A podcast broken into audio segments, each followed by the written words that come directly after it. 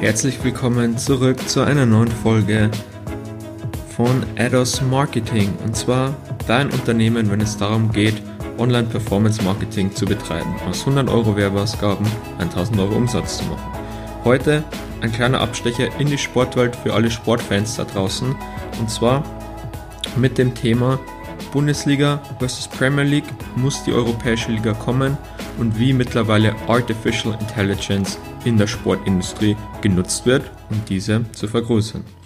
Ja, without further ado, wie immer, direkt ins Thema reinstarten. Ich freue mich, dass dich das ganze Thema interessiert, bedanke mich natürlich wieder für jeden Zuhörer. Wir würden uns vorneweg gesagt riesig darüber freuen, über Podcast-Bewertungen am besten einfach ganz kurz bei iTunes in der App reingehen, uns bewerten oder in den App Store, würde uns super weiterhelfen. Aber das Ganze soll es dann schon mit Eigenwerbung gewesen sein an der Stelle. Und zwar, wie angekündigt, heute Ausflug in die Sportbranche. Wir reden ja viel von ADOS Marketing über selbstverstärkende Skaleneffekte, Plattformeffekte, Network Effects. Wir argumentieren ja gerne immer, dass es in, bei Social Media Plattformen einen Grund hat, wieso Facebook, Instagram, die ja zusammengehören, wieso das ein Monopol hat, wieso bei Online-Immobilienportalen in jedem Land, nur in Deutschland nur ein ImmoScout existiert, in den Vereinigten Staaten Zillow dominiert. Das Ganze lässt sich auf selbstverstärkende Plattformeffekte zurückführen und das Ganze, wer da noch nicht so Bescheid weiß, kann gerne in die vorherigen Folgen reinhören. Und das Ganze lässt sich auch im Sport beobachten. Ja, es ist ja im Sport, im Fußball schon relativ länger in der Diskussion, eine sogenannte Europa-Liga einzuführen. Diese soll dann die Champions League ersetzen. Und wieso das Ganze? Im Grunde genommen würde das meiner Meinung nach oder unserer Meinung nach hier bei Ados die die Probleme lösen, die die Bundesliga, noch spezieller aber Spanien und Italien gerade haben. Was man sieht, wenn man sich mal den Marktwert von einem zweitklassigen Spieler in der Premier League, beispielsweise bei, bei Fulham, vergleicht mit einem Top-Bundesligaspieler, sieht man, dass die Marktwerte in der Premier League bei den B- oder C-Spielern höher sind als bei Top-Klasse-Spielern in der Bundesliga. Woher kam das Ganze? Durch den selbstverstärkenden Effekt der TV-Gelder. Die Premier League hatte die meiste Aufmerksamkeit, haben die meisten TV-Gelder bekommen. Aus den meisten TV-Geldern wurden die teuersten Spieler gekauft, die meisten Gehälter an Spieler weitergegeben und somit die teuerst bezahltesten Spieler erworben und in die Liga geweckt. Was führt das dazu? Noch bessere Spieler, noch höhere Gehälter, noch mehr wollen in die Premier League, mehr Aufmerksamkeit, wieder mehr Fernsehgeldern. Und mittlerweile hat das dazu geführt, dass man eben eine sehr große Dominanz hat in der Premier League, was auch international in der Champions League und in der Europa League zu sehen war mit den beiden Finals nur englische Teams, beziehungsweise logischerweise nur noch die Gewinner. Und jetzt hat natürlich die Bundesliga ein Problem. Das heißt, Top-Spieler kann man nicht mehr auf Gehaltsbasis locken, da man aufgrund der geringeren TV-Geldereinnahmen etc. einfach weniger Budgets auch zur Verfügung hat. Und neben dem Geld, dem monetären Aspekt, den man Top-Spielern bieten muss, muss man ihnen natürlich auch den Wettbewerb bieten. Also äh, man sieht es in Italien, viele Spieler wollen einfach nicht hingehen, weil sie einfach keinen Wettbewerb haben. Man hat bei Juventus den Wettbewerb dann wieder über die Champions League, aber in der eigenen italienischen Liga ist es für Topklasse, für Weltklasse-Athleten nicht Herausforderung genug, einfach mangels Konkurrenz. In der Bundesliga ist es noch einigermaßen zu sehen. Vorneweg marschieren Bayern und Dortmund, aber es ist noch ein bisschen ausgeglichen. In Spanien sehr, sehr großes Problem bei Barcelona und Real Madrid. Und in Italien hat man den Effekt ja am stärksten, wo es ja im Grunde genommen eine jahrelange Dominanz von Juve gibt und wahrscheinlich auch noch über viele Jahre geben wird.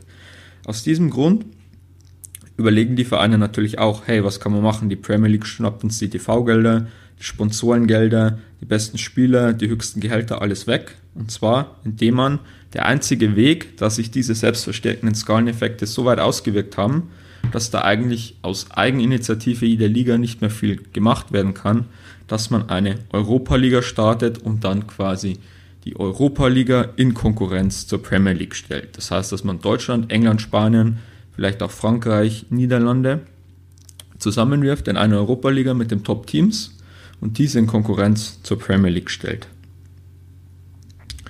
Das fanden wir sehr interessant, weil sich das eben mit den Plattformeffekten von, von Immobilienportalen, die wir oft analysieren, von Social Media Portalen deckt. Und was auch sehr, sehr interessant ist in der Sportbranche, was Sponsorings angeht, ähm, Red Bull. Red Bull hatte da immer einen sehr, sehr guten Riecher. Das heißt, man sieht jetzt im E-Sport wieder, die sponsern Ninja, den bekanntesten E-Sport-Streamer, oder die hochkommenden Extremsportarten wurden immer von Red Bull, die besten Athleten von Red Bull, gesponsert. Das heißt, am Anfang war das noch ein sehr guter Deal. Die, niemand kannte die Athleten oder es war eine aufkommende Branche. Man hat die Sponsoringsverträge abgeschlossen und durch die Explosion dieser Trendsportarten hat man quasi die höhere Reichweite der Sportarten genutzt, um die Marke Red Bull bekannter zu machen, unter den Leuten hip zu sein, vor allem die Jugendlichen abzugreifen.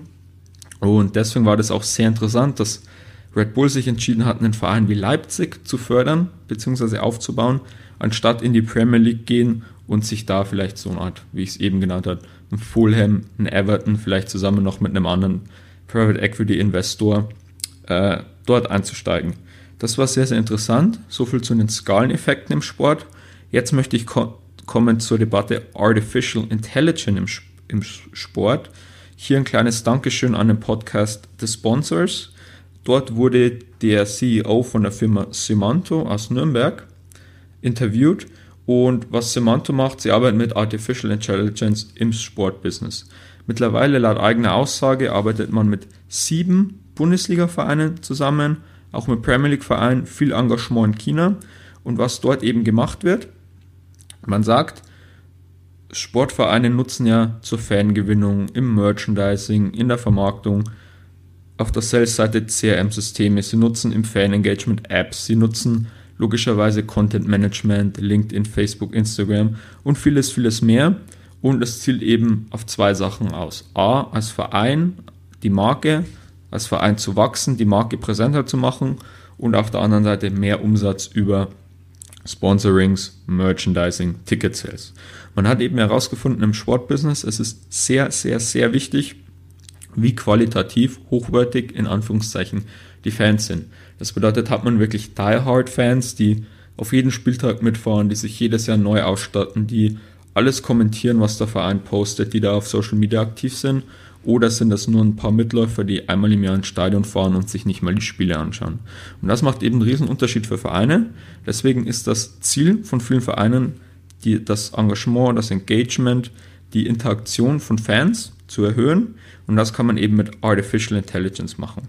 Was dort bei Simanto gemacht wird, wenn ich es richtig verstanden habe, und zwar sehr interessant, Google, Facebook kämpfen wir im Moment sehr stark mit Datenschutzproblemen. Das heißt, klassisch, wie man es auch im Performance Marketing kennt, man gibt vielleicht ein gratis E-Book-Guide raus, dort tragt sich jemand mit Telefonnummer und E-Mail-Adresse ein, man hat also diese Kontaktdaten und im Anschluss äh, ist da auch ein Facebook-Pixel eingebunden, das heißt, der Facebook-Pixel trackt anonym, welcher Nutzer das war und bildet dann wieder Zielgruppen etc.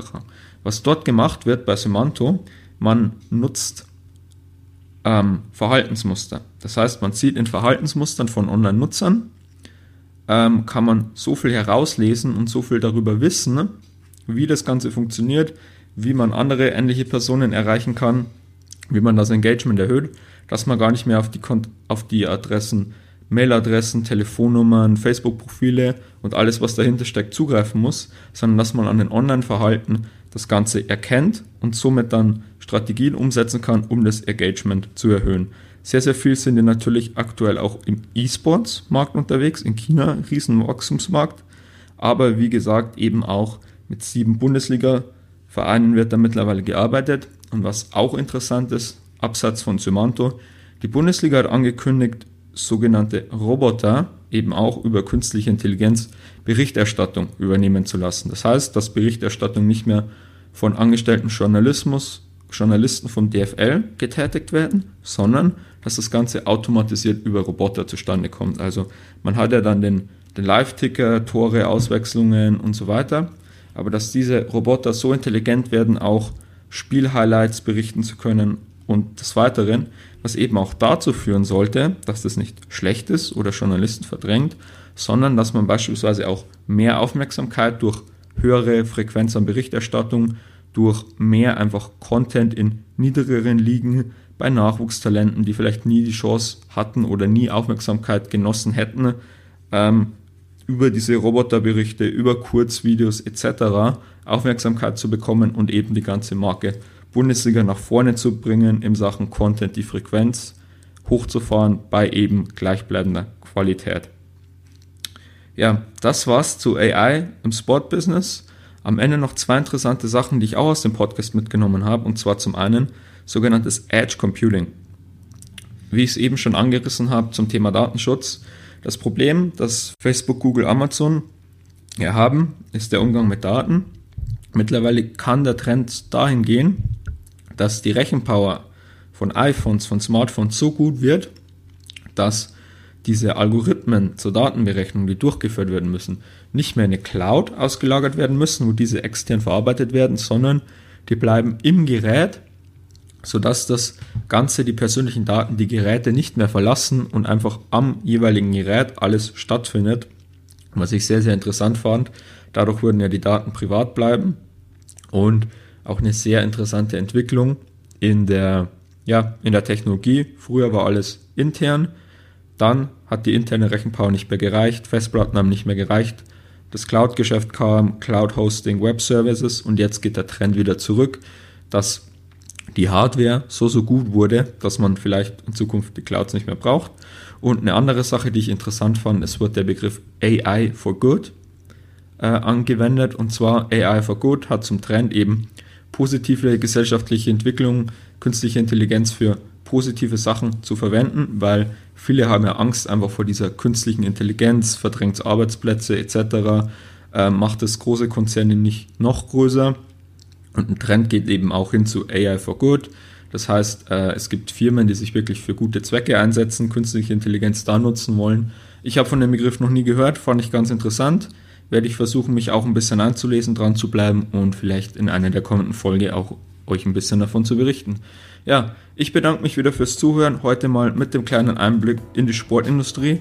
Ich würde mich natürlich riesig über Feedback freuen, ob euch das Ganze interessiert. Auch mal hier und da ein kleiner Abstecher, abseits vom Marketing in andere Branchen.